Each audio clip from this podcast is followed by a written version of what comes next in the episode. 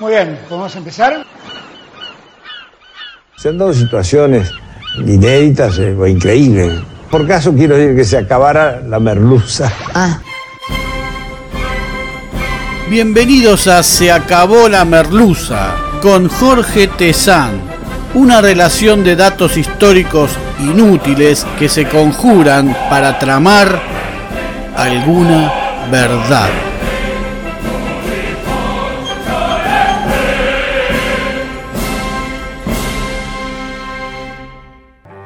Hoy presentamos El alzado Álzaga.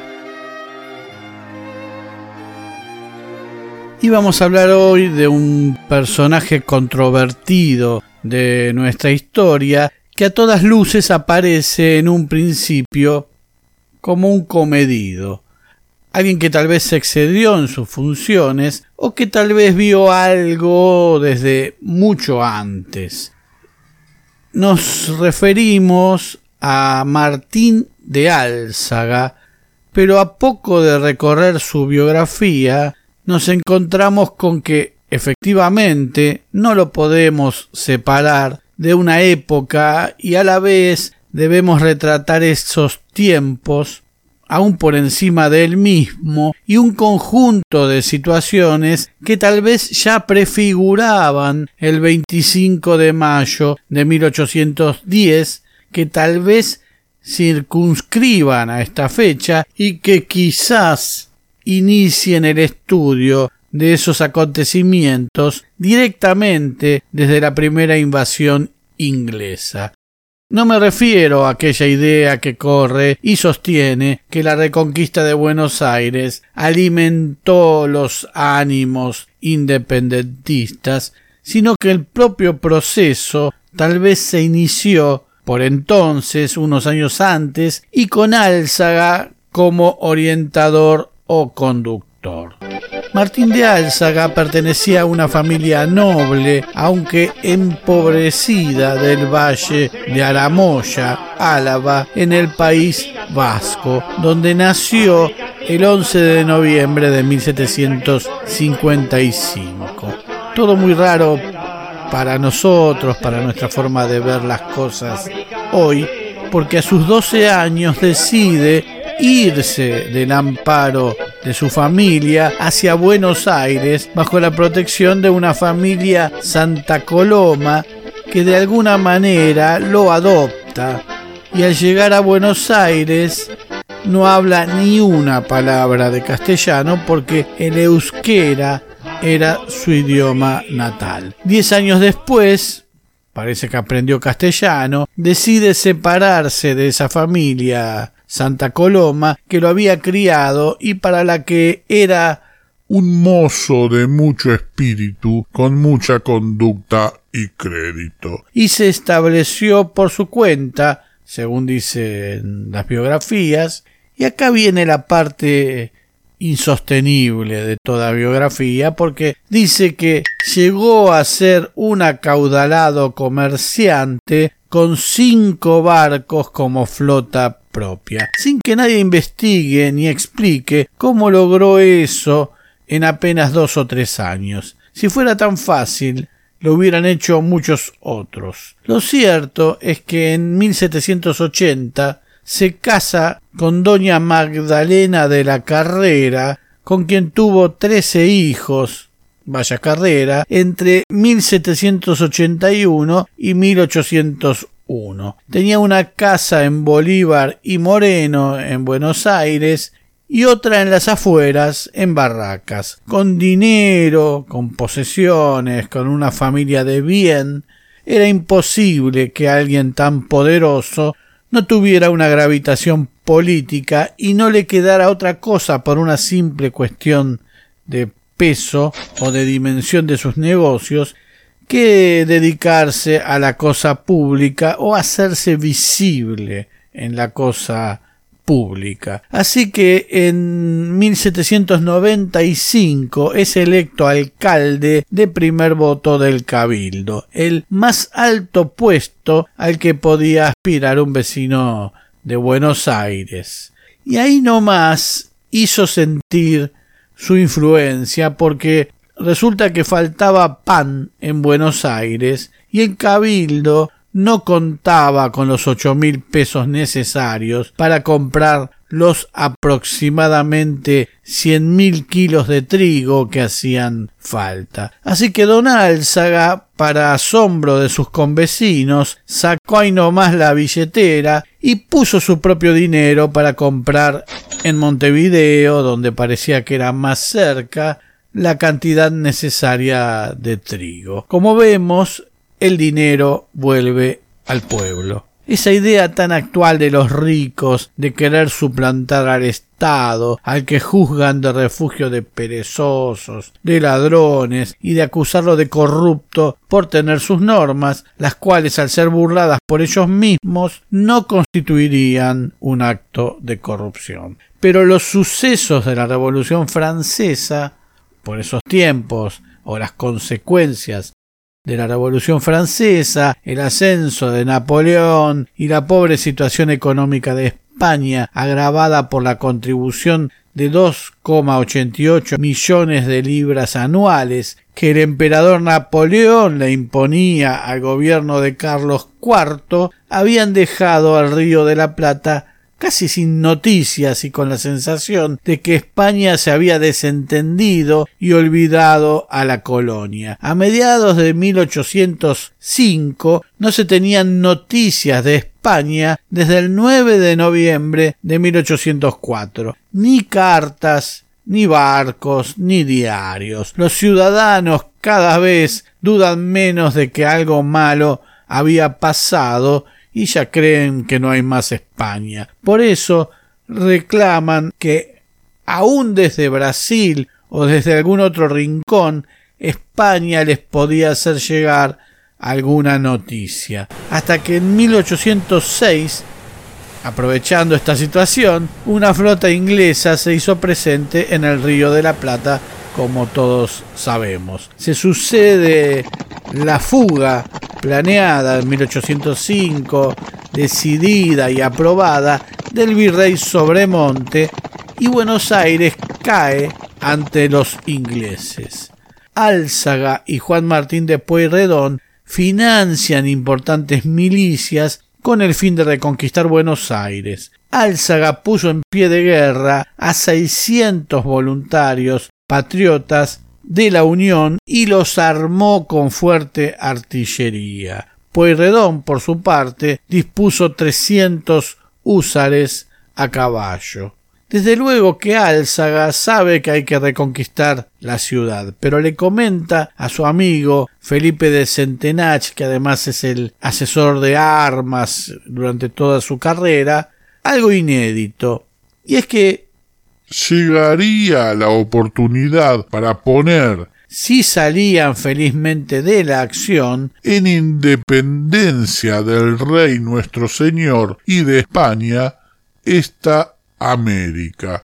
Es decir, independizarnos de España ante lo que Álzaga percibe como abandono, poco caso y poco aprecio de la madre patria. Claro, como todo millonario, se quejaba de los impuestos que hacían perecer a los pobres y cosas así. Álzaga planeaba para luego de la reconquista una ciudad gobernada por una mesa redonda en la que todos seamos iguales, decía. Bueno, por lo menos que todos los ricos lo sean. Y así sucede. El 14 de agosto de 1806, dos días después de que Liniers reconquistara la ciudad, el cabildo abierto del vecindario le quitó el mando militar al virrey y capitán general Sobremonte, y Liniers fue designado comandante de armas, un virtual virrey.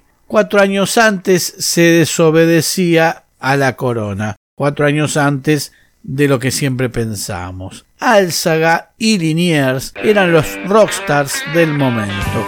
El primero de enero de 1807, Álzaga es elegido alcalde de primer voto, lleno de elogios por los regidores salientes que lo habían propuesto, tal vez con algún aliciente de parte del propio Álzaga. con la ciudad en sus manos, Álzaga la emprendió primero contra el virrey Sobremonte, al que quería destituir por aquello de su huida. Razones no le faltaban. El 2 de febrero de 1807, Montevideo, la provincia oriental, había caído en poder de los invasores ingleses que regresaban, es la segunda invasión, y Sobremonte, que estaba allí, había reiterado su huida. Ante la nueva invasión, el cabildo se reúne y termina deponiendo a Sobremonte, arrestado en la banda oriental y luego cautivo en una quinta de Buenos Aires, el ex virrey culpa a Álzaga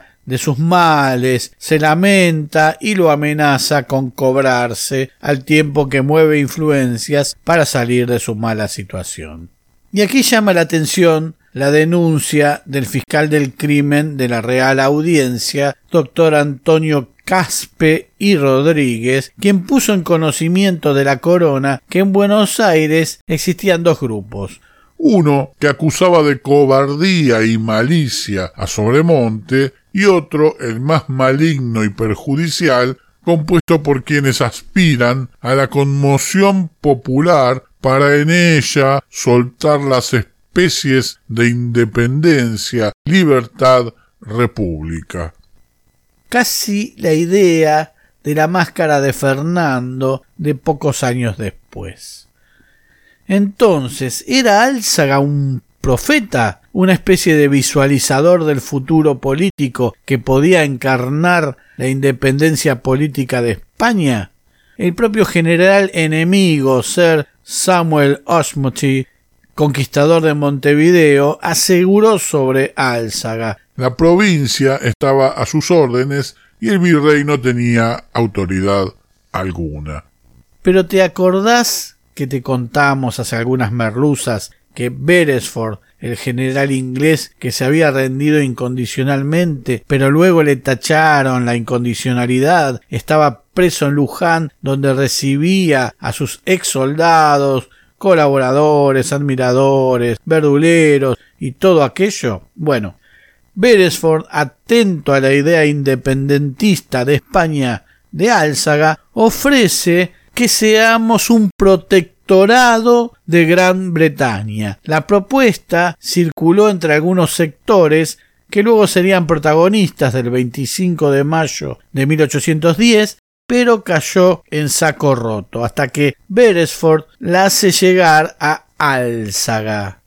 Para ello se vale del espía inglés Saturnino Rodríguez Peña, que era uno de los que conspiraba para la corona británica desde hacía tiempo, ya lo hemos mencionado en estas merluzas. La idea era extender la ocupación de Montevideo, que estaba tomada por los ingleses, a Buenos Aires y por lógica a todo nuestro territorio. Álzaga acuerda entrevistarse con Rodríguez Peña el 6 de febrero de 1807 en el mayor de los secretos, aunque con suficientes testigos. Lo actuado quedó archivado bajo el ítem sumaria información recibida sobre el esclarecimiento del proyecto propuesto por don Saturnino Peña de declarar la independencia de estas provincias, negando la obediencia a España con el auxilio de Gran Bretaña. Álzaga no estaba en desacuerdo, pero exigía ciertas garantías y compromisos de que los ingleses, a diferencia de lo actuado en India, por ejemplo, a la que intentaron seducir con distintos métodos, una vez logrados sus objetivos, no rompan todo acuerdo y lleguen a esclavizar y hambrear a la población. El acuerdo no se alcanzó en ese momento. Mientras Beresford describía a Osmuty que el ejército británico no era suficiente para conquistar Buenos Aires y que era mejor lograr algo por convenio, tal vez porque de ese modo Beresford obtenía una mejor recompensa del Reino Unido. Le advierte a Osmuty un cierto personaje grande parece estar muy deseoso de ponerse él mismo del lado derecho de la cuestión. Cuando le digo a usted que no es LS, supongo que Liniers, no podrá usted dudar quién quiero decir. Si no es Liniers, era Álzaga. Pero todo se cortó abruptamente. El gobierno, enterado de las cartas cruzadas entre Beresford y el ocupador de Montevideo, dispuso el traslado del general británico y su compañero, el teniente coronel Pack, a Catamarca. Y aquí se sucede el episodio en el que los espías británicos Saturnino Rodríguez Peña y Manuel Aniceto Padilla se presentan en Luján junto al estadounidense William Porter White engañan al encargado de la guardia, Antonio de Olavarría, del cual Rodríguez Peña era cuñado, diciéndole que por orden de Álzaga se llevarían a los prisioneros a Buenos Aires para llevarlos a Catamarca desde allí, y de esa manera se hacen de los prisioneros a los cuales les facilitan la huida.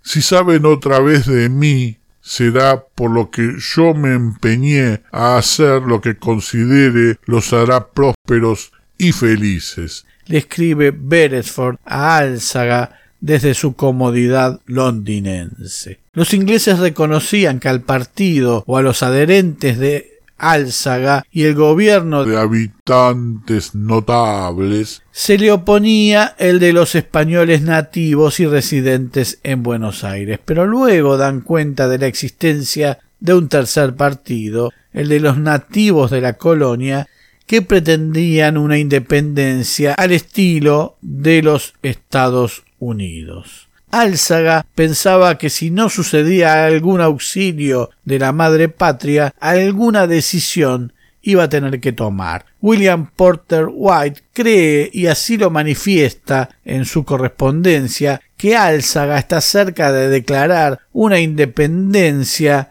en la que él tuviera el mando supremo, es decir, la idea de que Álzaga representa solo a los españoles peninsulares no estaría tan firme. Finalmente, la invasión inglesa se viene de todas maneras y con ella el entusiasmo popular por la recuperación que frenaba cualquier otra intencionalidad y los esfuerzos de Álzaga por reconquistar la posición, aun ante la derrota de Liniers el 2 de julio de 1807, la negativa de Álzaga de rendir la ciudad y los tres días de tiempo que obtiene Liniers logran finalmente, después de un proceso más largo, la retirada inglesa aún de las costas de Montevideo.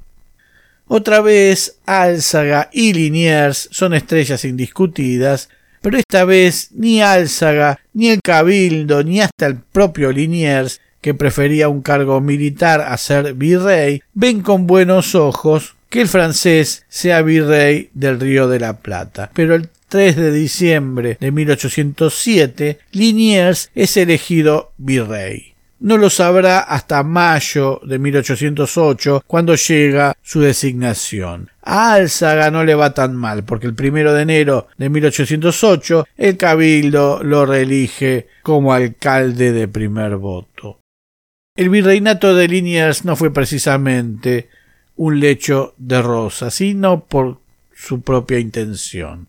A las sospechas de que por ser francés obraba como un espía para su país de origen, se le sumaron los escándalos por su vida privada cuando ésta se hacía pública en su relación con Ana Perichón, apodada la Perichona, ya lo hemos contado, incluso hay una merluza especial sobre la Perichona.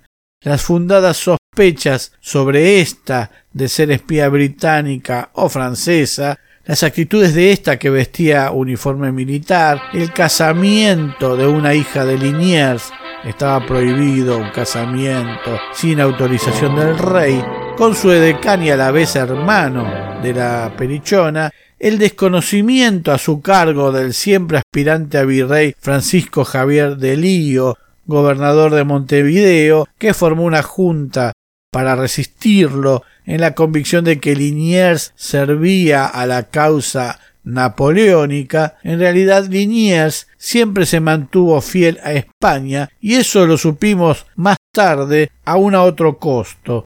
Los porteños se agrupaban entre los alzaguistas, un gobierno de independencia, aunque de consulta con cierta parte de la sociedad o con cierta élite y los que impulsaban algún arreglo con Carlota Joaquina, la reina consorte portuguesa, con trono en Brasil, que era hermana del ex rey Fernando VII, que había abdicado a favor de su padre Carlos IV, y este a su vez entregado el trono a José Bonaparte, hermano de Napoleón. La situación venía difícil. El militar portugués Diego de Sousa, que también anduvo ahí en la creación del Uruguay, ya hablamos de él por ahí, pronosticaba la caída total de las juntas de España ante el dominio francés y buscaba crear un protectorado portugués con las provincias del Plata.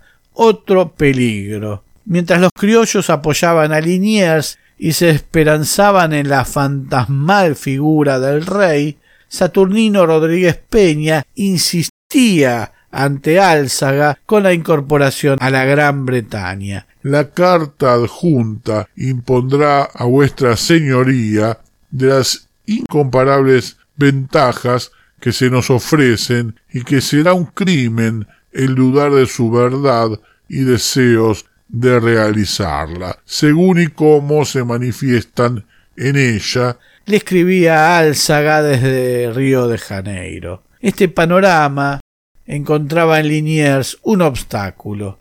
El 15 de octubre, el Cabildo, presidido por Álzaga, justificó la Junta de Montevideo, que lo resistía, y pidió a la Junta Superior Gubernativa del Reino de España, a esta altura una entelequia, la sustitución de Liniers para evitar la ruina total de estas provincias.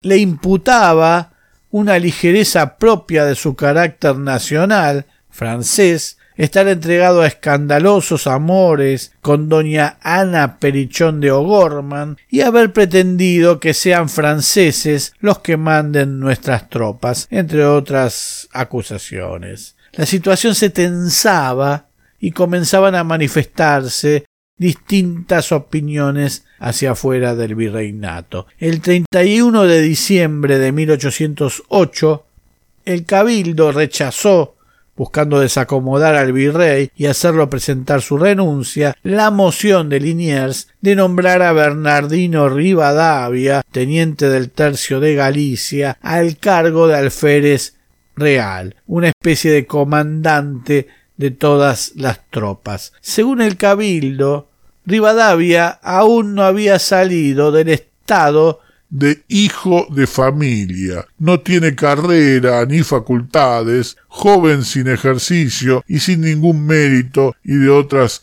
cualidades. Palabras que Rivadavia nunca perdonaría. Lo cierto es que Rivadavia había abandonado sus estudios de abogado. Lo del casamiento de María del Carmen de los Dolores, hija de Liniers, con Jean-Baptiste Marie Dominique Perichon de Bandiel, hermano de la novia de Liniers, sin autorización del monarca, contradecía a la ley 82, lo cual implicaba la cesantía del infractor. Los contrayentes no podían casarse en Buenos Aires para evitar que los caros regalos de bodas de influyentes personajes se transformaran en meras coimas. Pero ¿a qué monarca le debía pedir autorización Liniers si no lo había? Sin embargo, para Álzaga era suficiente argumento jurídico. Y si se lo pedía a José Bonaparte, le iban a tirar encima que era francés. Álzaga ya se había cargado al virrey Sobremonte, ¿por qué no cargarse otro virrey? Sin Liniers, los ingleses podrían venir y hacer lo suyo sin que Álzaga quedara tan en evidencia. Así que la misma noche vieja de 1808, mientras nosotros estaríamos brindando, Álzaga cursó una consulta al regente de la audiencia, organismo que reemplazaba al virrey en caso de acefalía, si estaba vacante el primer puesto del Río de la Plata, a fin de que, si así era, las elecciones para el día siguiente, primero de enero de 1809, debían ser confirmadas por este organismo y no por el virrey Liniers. La regencia de audiencia contestó que era el virrey quien debía aprobar las elecciones sin perjuicio de elevarlas al soberano para su posterior aprobación.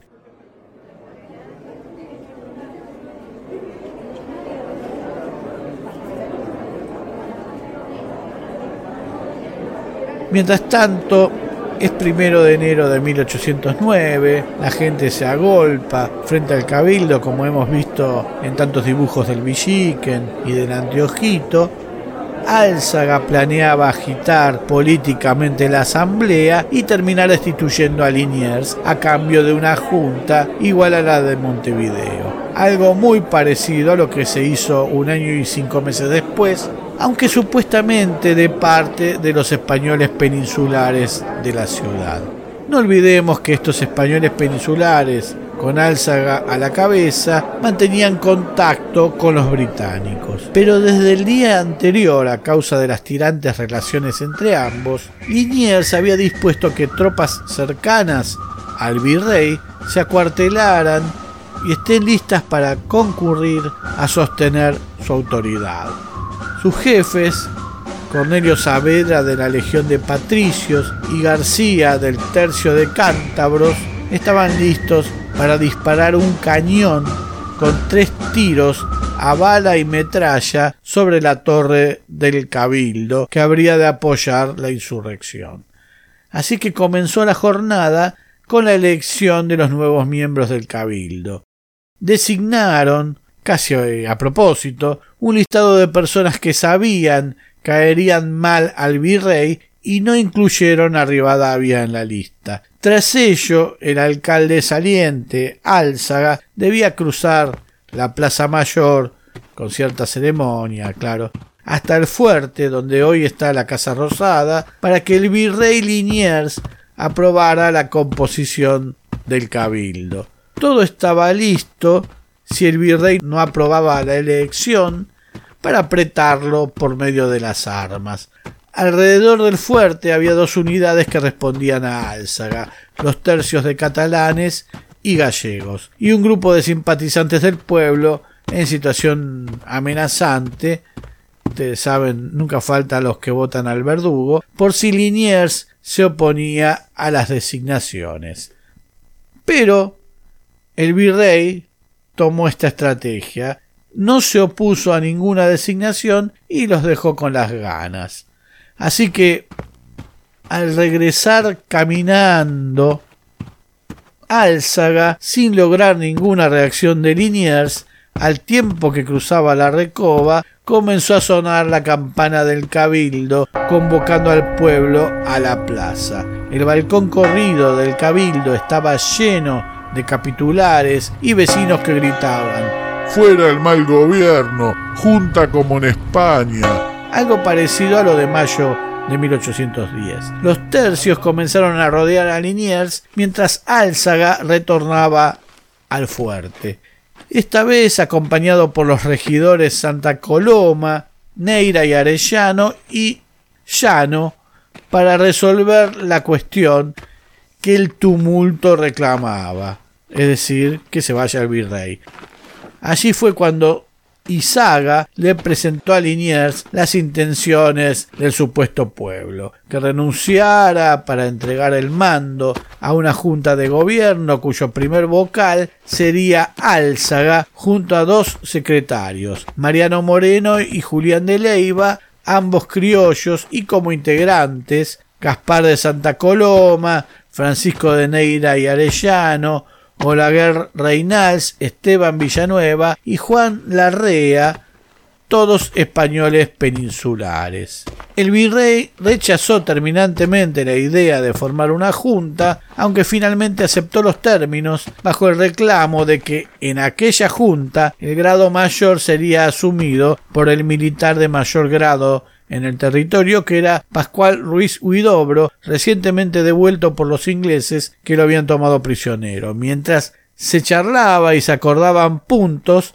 las fuerzas de Saavedra, acompañadas por el regimiento de húsares y el batallón de arribeños, a cuyo mando también estaba Ortiz de Ocampo, y estaban compuestas de criollos más los tercios de montañeses, cántabros y andaluces, irrumpieron en el escenario, habiendo pasado por el interior del fuerte, respaldando a Liniers, e hicieron fracasar la asonada. Saavedra aseguró en esa oportunidad habrían de correr ríos de sangre antes de permitir que dejase el mando su excelencia, porque el pueblo y la tropa aman al señor virrey.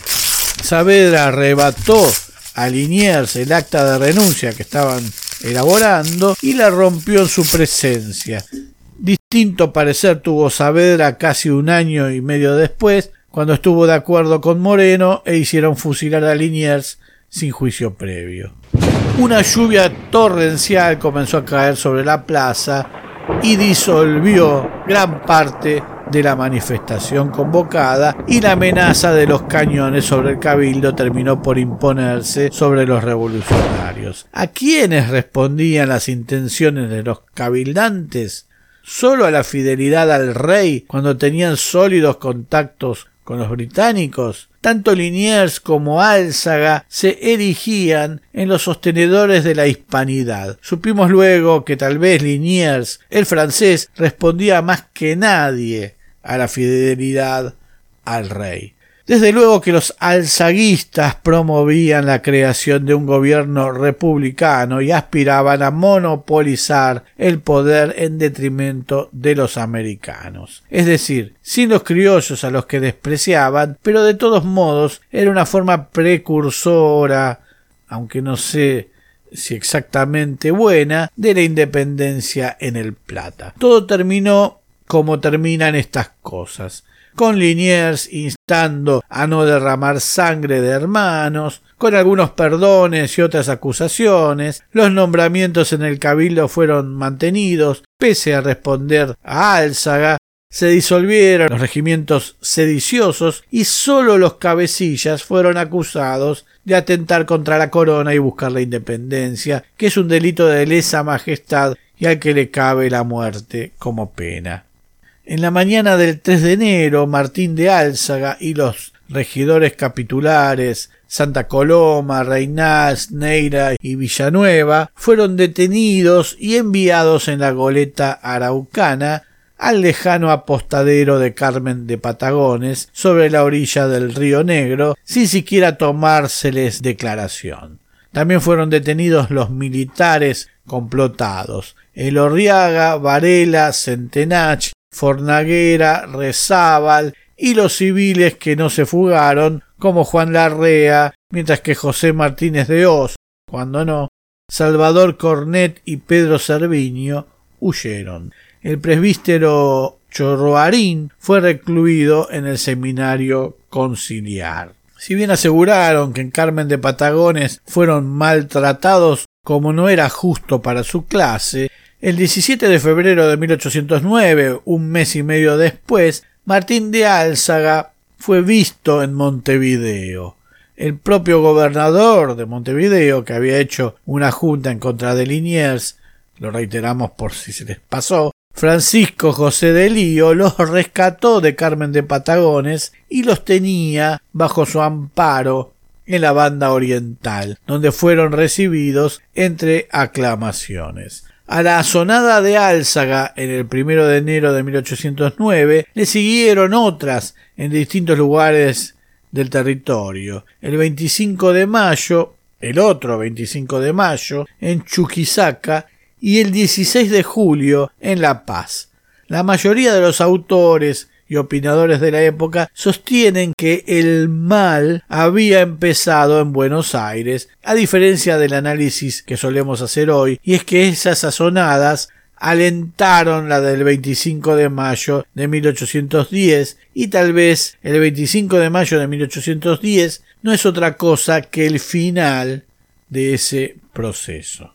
Desde Montevideo, Álzaga ansiaba como loco el reemplazo de Liniers, a tal punto que a través de su yerno Requena pagó en Cádiz el pasaje de Baltasar Hidalgo de Cisneros, que llegó a Buenos Aires el 29 de julio de 1809 y que debía conjurar todas esas rebeliones. Álzaga volvió a Buenos Aires el 9 de octubre en la creencia de que gozaría su tradicional impunidad. Pero en las reuniones entre el virrey saliente y el entrante, el tema Álzaga estuvo presente. Cisneros terminó cerrando todas las investigaciones sobre Álzaga, pero haciendo gala de su indecisión no sólo se peleó con Delío, sino que tampoco restableció los regimientos que Liniers había cerrado y no despachó al ex virrey hacia España como habían acordado.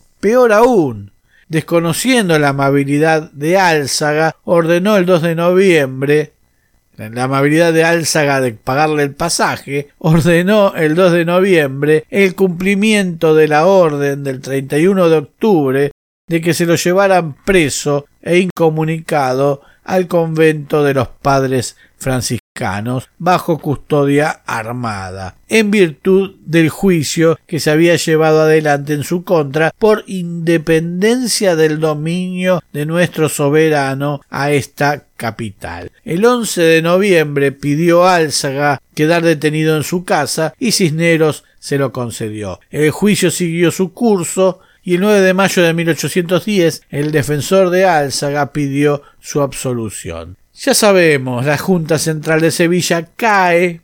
Liniers advierte a Cisneros sobre los elementos subversivos que han quedado sueltos en Buenos Aires. Álzaga no puede asistir al cabildo abierto del 22 de mayo por estar aún detenido. Algunos pensaban que Álzaga debía integrar la primera junta, mientras que William Porter White informaba a su gobierno estadounidense que Álzaga había contribuido esencialmente a la formación de ese gobierno de mayo. En julio de 1810, la primera junta, ya formada, a instancias de Moreno, lo deja libre, pero arrecia la hispanofobia. El español peninsular es temido y sobre él comienza la vigilancia, las contribuciones forzosas, los destierros, la discriminación, allanamientos y la medición sobre su grado de compromiso con la causa de Mayo. Así que si alguna amistad había entre la Junta y Álzaga, se quiebra y en agosto lo confinan en la zona de Magdalena, donde además era permanentemente vigilado. El regreso de España de, de Elío con el nombramiento de virrey, aunque solo podía usarlo en la banda oriental, aguzó las alarmas por su amistad con Álzaga. Así que la Junta, que ahora era la Junta Grande, lo envía a Salto, a unos 200 kilómetros al norte de Buenos Aires. Las cosas y los gobiernos se suceden, la inestabilidad hace que todo cambie y tenemos como gobierno al triunvirato. Chiclana, Pueyrredón, que reemplazó a Paso, y Rivadavia, el que le prohibiera a Belgrano el uso de la bandera, el que expulsó de Buenos Aires a los diputados de la antigua Junta Grande, es decir, no es un triunvirato muy popular. El capitán británico Peter Highwood, al que ya mencionamos alguna vez rondando el Plata con su barco, escribía a Lord Melville Los hombres que están en el poder son enemigos de los españoles europeos, cuya propiedad es frecuentemente secuestrada bajo los más frívolos e injustos pretextos. Álzaga permanecía en su quinta de barracas. Lo allanaron, le encontraron una factura pendiente de pago en Cádiz y le pidieron una suma como una especie de multa. Dijo que no tenía esa cantidad, así que lo sacaron de su casa engrillado con una barra de hierro en los tobillos, lo cual es una humillación para una persona de su altura o de su estatus, eh, y si sucede alguien que no lo tiene, está bien. Su mujer pudo reunir el dinero reclamando entre amistades y familiares y así quedó libre y pensando en una revolución para cobrarse. Algunos empiezan a reunirse en la panadería de Luque, todos los sábados a la medianoche y hasta cerca de las tres. Todos son españoles y van armados. Una rápida requisa de armas en poder de españoles peninsulares dio una primera y vasta lista. El 5 de julio de 1812 era el aniversario de la reconquista a los ingleses de 1807. Alguien dijo que fue una venganza de Rivadavia, pero al parecer había un golpe de Estado ya apuntado para esa fecha y que la idea era poner estas tierras bajo el dominio de la reina Carlota. En realidad, el golpe estaba agendado para antes, pero la indecisión de Montevideo para colaborar llevó a que la fecha se corriera a ese 5 de julio. Entonces corren las versiones. Corren las versiones y además algunas no coinciden entre sí. Que un esclavo llamado Negro Ventura, luego premiado, escucha a su amo hablar del golpe con dos de los conjurados y entonces le cuenta a su ama, Valentina Feijó, que a su vez se lo cuenta Pedro Parravicini, alcalde de Barracas, y éste se lo hace saber al gobierno. Otros dicen que una tal Isabel Torreiro, cuyo yerno estaba entre los sublevados, lo delata para salvar su vida. Mas otra señora que asegura que en el complot estarán implicados elementos de artillería del cuerpo de arribeños y marinos. Al saber que la noticia sobre el complot ya circulaba, el asturiano Francisco Valdepares, otro de los conspiradores y contador del Tribunal de Cuentas, tenía en sus manos el manifiesto que darían a conocer si triunfaba la sonada. Así que se lo dio a una esclava anciana del hospital de convalecencia, junto a una pistola, y le pidió que los escondiera. La mujer se sintió abrumada y pensó que la culparían. Entonces le entregó al fray Juan Rafael de la Madre de Dios y éste se la envió al gobierno.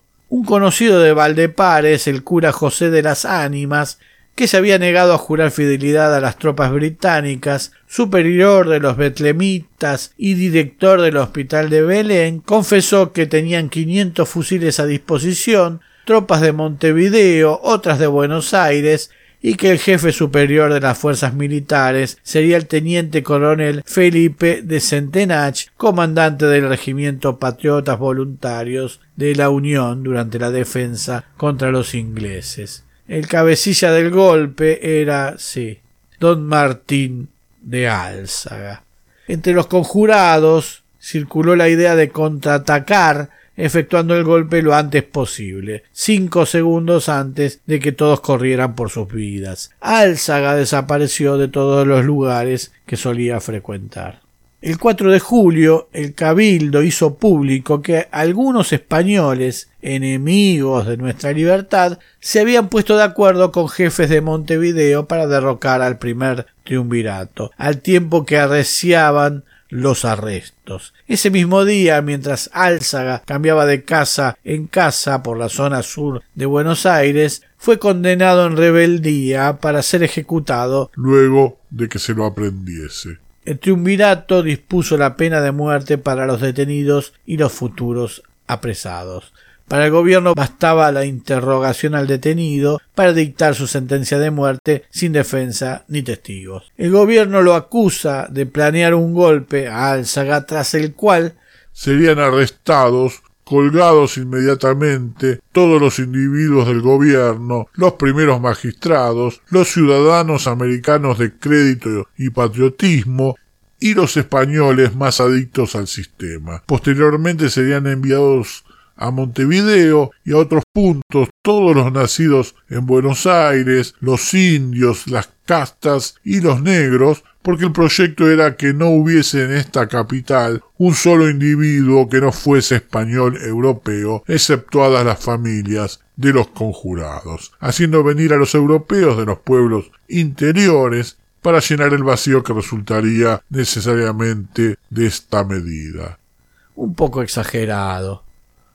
El 6 de julio a la medianoche, un esclavo delató la ubicación de don Martín de Álzaga en una casa del barrio Concepción cerca de Constitución y fue arrestado y confinado en la casa cuna.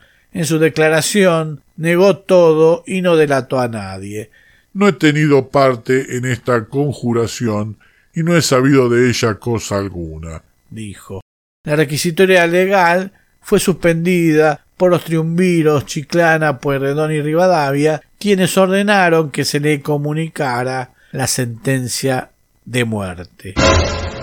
A las cuatro y media de la mañana se lo trasladó de la casa cuna a la capilla de los altos del cabildo. Álzaga escuchó su sentencia con ostensible indiferencia y se dispuso a dictar su testamento y última voluntad, dejando como albacea a su yerno Matías José de la Cámara, pero le comunicaron que de la Cámara había sido fusilado un par de días antes por desconocer el paradero de su propio suegro. Entonces, dándose un fuerte golpe en la frente, exclamó Lo siento más que a mi propia muerte.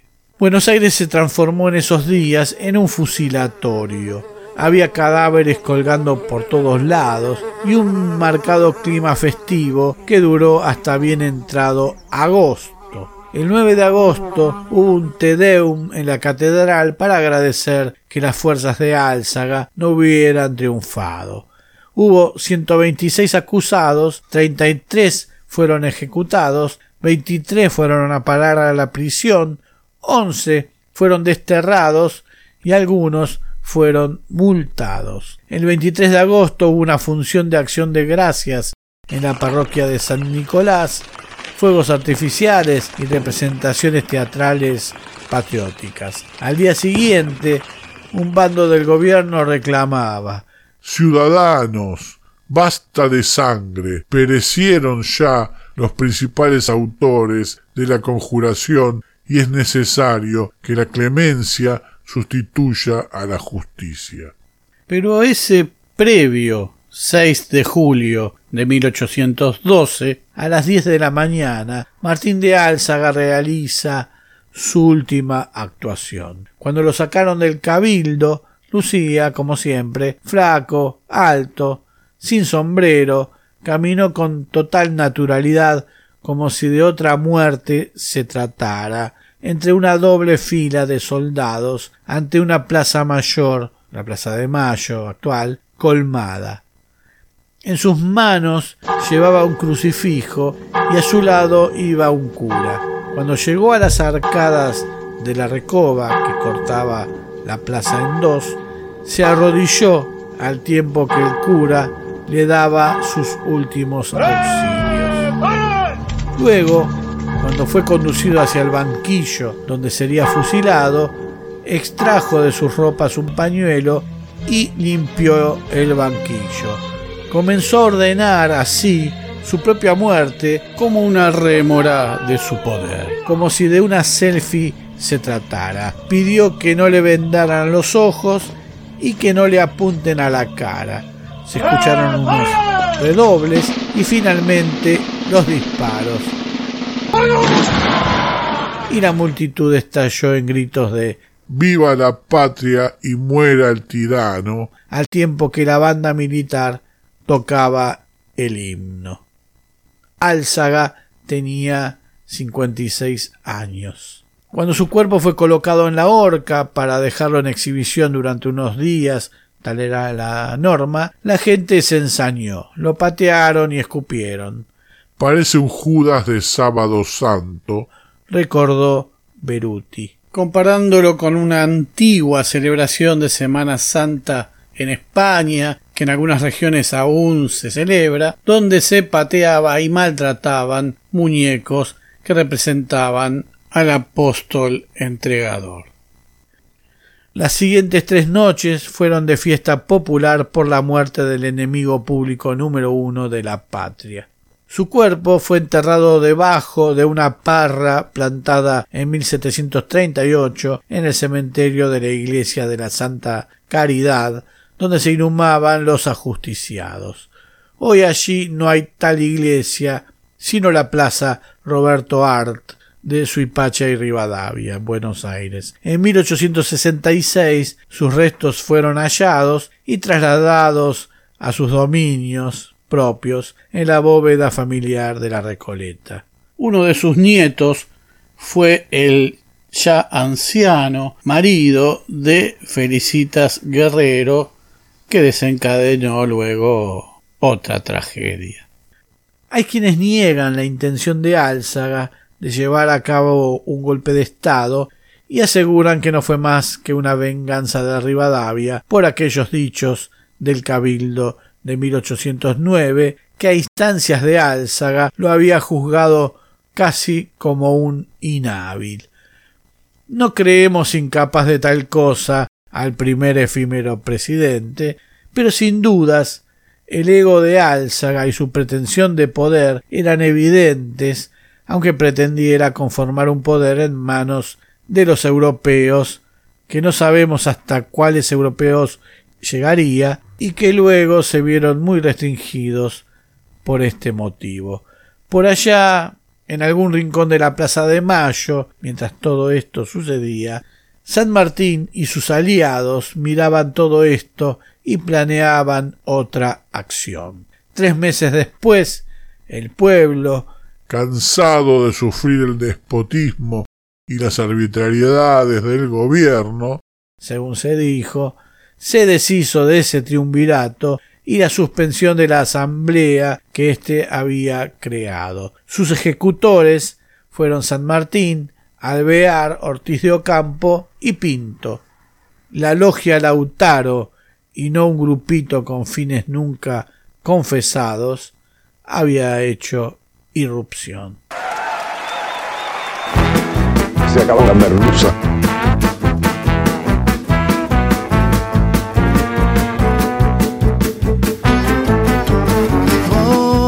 Que siempre hablas con esa mueca de costado, con ese bigotito tan bien recortado, calibrando el que está enfrente con el ojo de patrón.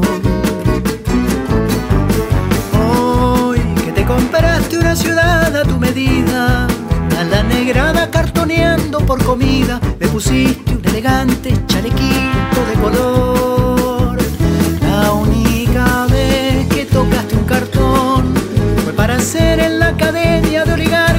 La maqueta de un avión. No tienen fin los caprichos de Nerón, ladran los perros de tu guardia pretoriana anunciando el chaparrón. Muy pronto nuevos capítulos de Se acabó la merluza. Se acabó la merluza es idea, redacción, recopilación y hace lo que puede Jorge Tezán. Muchas gracias. Sos casi un monarca de pura sangre italiana. Hijo de tigre, comedor de carne humana, amasaste una fortuna con harina de peón. Son la esperanza de la patria americana, de las mamás occidentales y cristianas, aplicándole garrote al que se salga de control. Cuando llegues a ser emperador, van a cobrar impuesto al aire, a la y al tic-tac del corazón. No tienen fin los caprichos de Nerón. Canta tu corte rubicunda y ojiclara, privatice